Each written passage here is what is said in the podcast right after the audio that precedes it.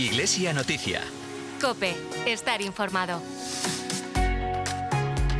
Muy buenos días, queridos oyentes. Comienza aquí el informativo de la Diócesis de Getafe.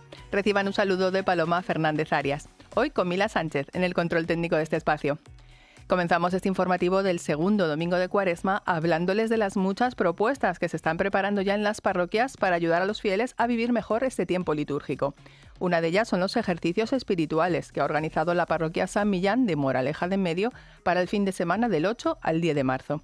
Tendrá lugar en la Casa de las Religiosas de la Sagrada Familia de Urgel, en Los Molinos, un paraje precioso donde encontrarnos con el Señor. Y otra propuesta es asistir al Vía Crucis para familias organizado por el Familión.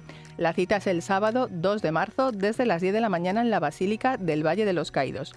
Se trata de un encuentro anual que está dando muchos frutos de unidad entre las familias diocesanas.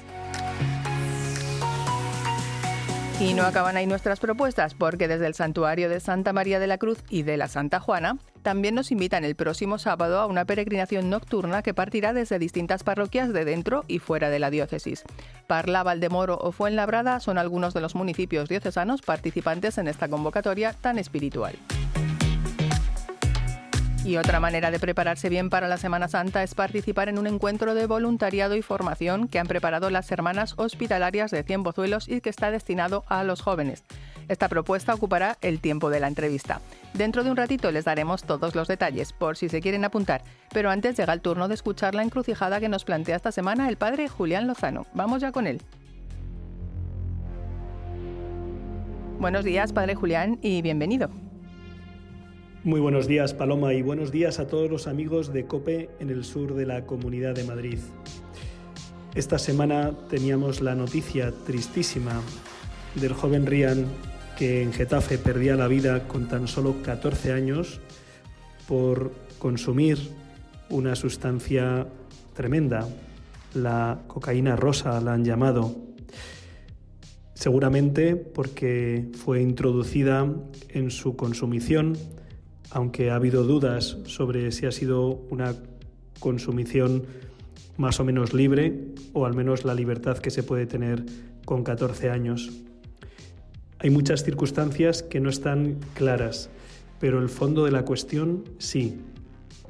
La droga, igual que en los años 80 hizo un gran estrago en la juventud española, lo está volviendo a hacer ahora de un modo quizá más silencioso pero más penetrante. Los hábitos de, fiesta de nuestros jóvenes, de sus modos de divertirse y relacionarse, han cambiado mucho respecto a los que venimos de generaciones anteriores y están llegando a índices de peligrosidad extrema.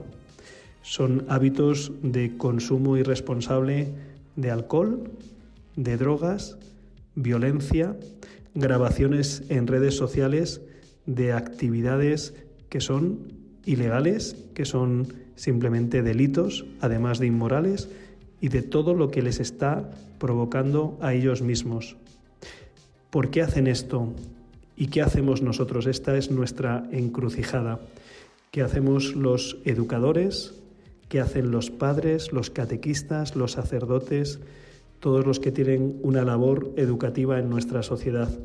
Pero hoy quiero hablar explícitamente y dirigirme a vosotros, padres de niños, adolescentes y jóvenes, también a los profesores. Pero los padres sois los primeros educadores de vuestros hijos, los que Dios os ha confiado en primer lugar la instrucción, la orientación de la vida. Me temo que las redes sociales, los espacios audiovisuales en Internet, las series, las películas, la música, han arrebatado el papel principal de orientación y educación que os pertenece a vosotros. Y me parece que es hora de tomar vuestro lugar y de hacerlo con confianza y con determinación, porque lo que está en juego es la vida y la felicidad de vuestros hijos. Hablad con ellos, orientadles, atreveros a decirles no a las cosas dañinas, atreveros también a quitarles cosas que les hacen muy infelices. os lo agradecerán seguramente dentro de unos años. Es hora de actuar, de que la autoridad se ejerza sanamente, pero con firmeza, sabiendo que con el Señor seguro lo mejor está por llegar. Pues muchas gracias, Padre Julián, por esta invitación a los padres a volver a tomar su papel protagonista en la educación de los hijos. Le esperamos el domingo que viene con una nueva encrucijada. Mientras vamos ya a conocer la actualidad diocesana con la invitada del programa de hoy.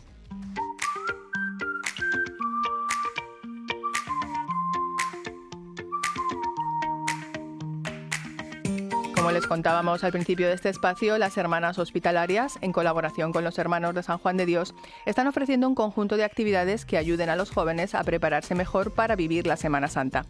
Para conocer mejor en qué consisten estas propuestas, hemos invitado hoy a nuestro programa a la hermana hospitalaria Cristina Santiago, que es coordinadora de las actividades de Pastoral Juvenil Vocacional de la provincia de España. Hermana, muy buenos días y gracias por acompañarnos hoy en este espacio dominical. Muy buenos días a todos y gracias por la oportunidad también de participar en él. Bueno, decíamos que hay muchas propuestas que se organizan desde la hospitalidad y queremos ser portavoz de algunas de ellas. Si le parece, empezamos por las más próximas. La iniciativa Ven a mi casa. ¿En qué consiste? Bueno, primero decir que la iniciativa de Ven a mi casa eh, la hemos tenido ahora justo en el mes de enero en el centro eh, del albergue de los hermanos de San Juan de Dios en Santa María de la Paz. Eh, es una actividad que ofrecemos bien sea en en, centros de los hermanos como también de las hermanas, ¿no? Entonces es una jornada de una tarde donde el ven a mi casa ya dice de alguna manera el, contenido de lo que queremos ofrecer.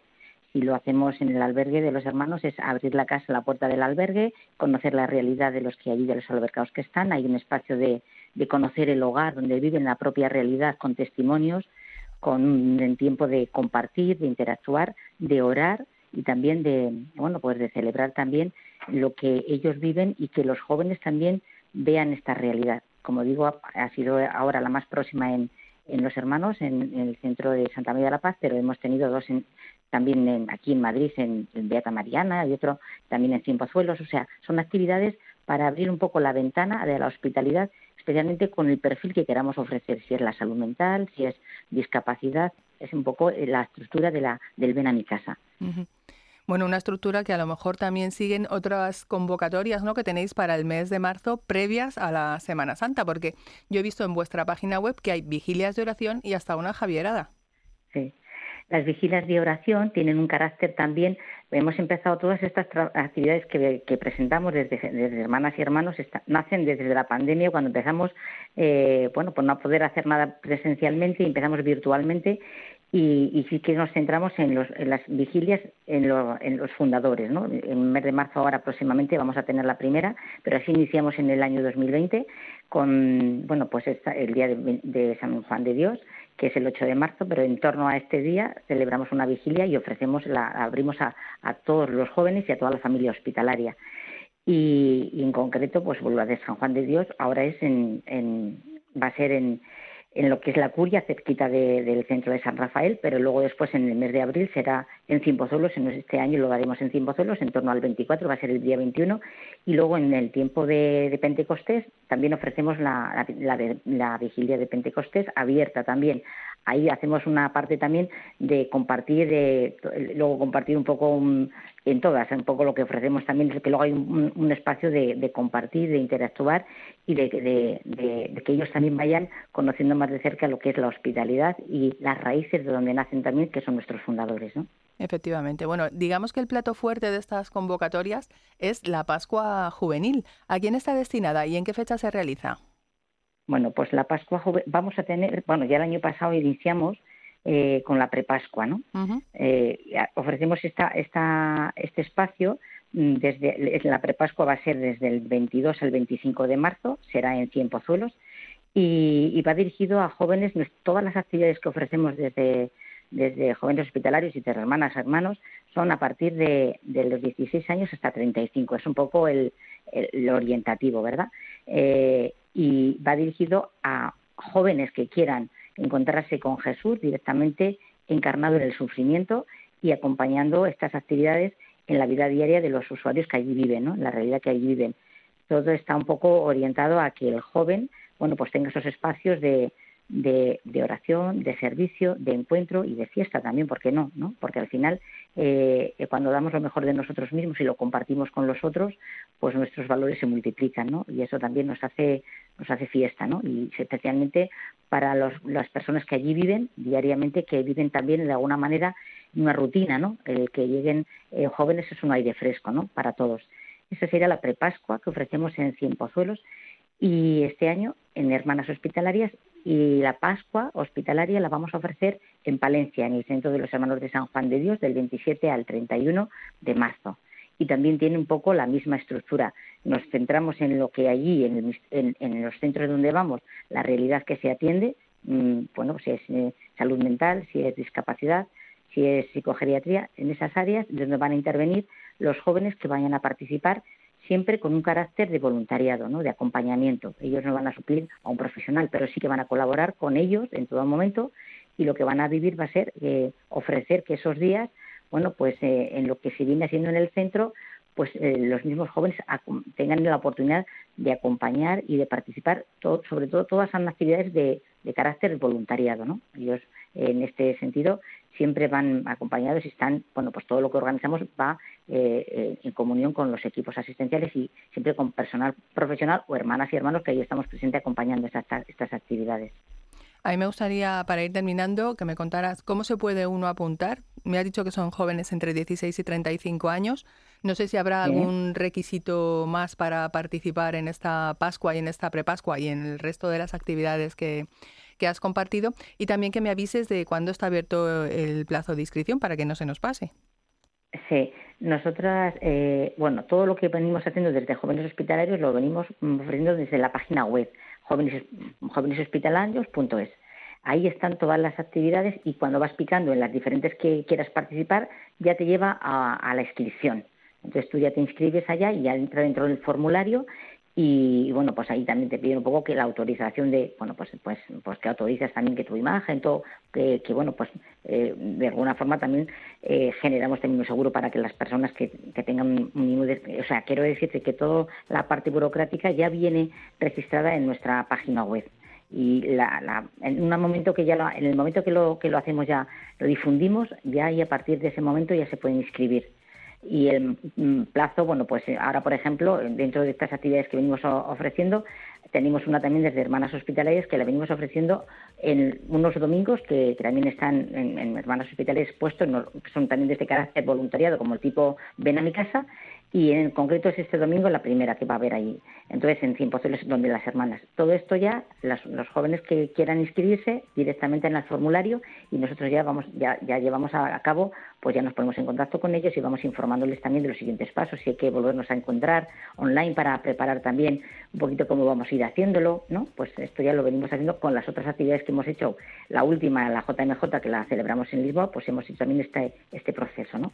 Pero que los jóvenes tienen, y cualquier duda, como está en la página web todo, yo creo que eso no hay ningún problema, porque hoy los jóvenes están muy puestos en todo esto. Efectivamente. Hermana Cristina Santiago, muchísimas gracias por estas preciosas propuestas para nuestros jóvenes. Seguro que va a haber muchísimos frutos de conversión esta Semana Santa. Un fuerte abrazo y hasta pronto. Un fuerte abrazo. Hasta pronto. Mucho ánimo también con la labor vuestra. y si hablamos de iniciativas que ayuden en Semana Santa, no se pueden perder nuestra propuesta cultural. En el Minuto Cultural de hoy les vamos a invitar al Festival de Música Antigua y Sacra Ciudad de Getafe, que ha empezado el 17 de febrero y que se va a prolongar hasta el 23 de marzo. Este festival ofrece conciertos variados y gratuitos en distintos templos de Getafe, como en la Catedral, en Santa María de los Ángeles, en Santa Maravillas de Jesús, Nuestra Señora de Fátima o la Capilla del Hospital de San José.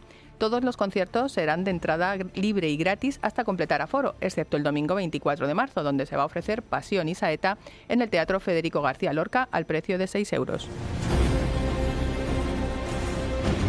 Sin duda una propuesta musical muy interesante que nos lleva hasta la localidad de Getafe. Con ella llega el momento de ir terminando este informativo diocesano. No queremos terminar sin elevar la mirada a lo alto y recordar que la Iglesia celebra hoy a San Valerio de Astorga. Bajo su amparo terminamos por hoy. Que pasen un feliz domingo y sigan informados aquí en COPE.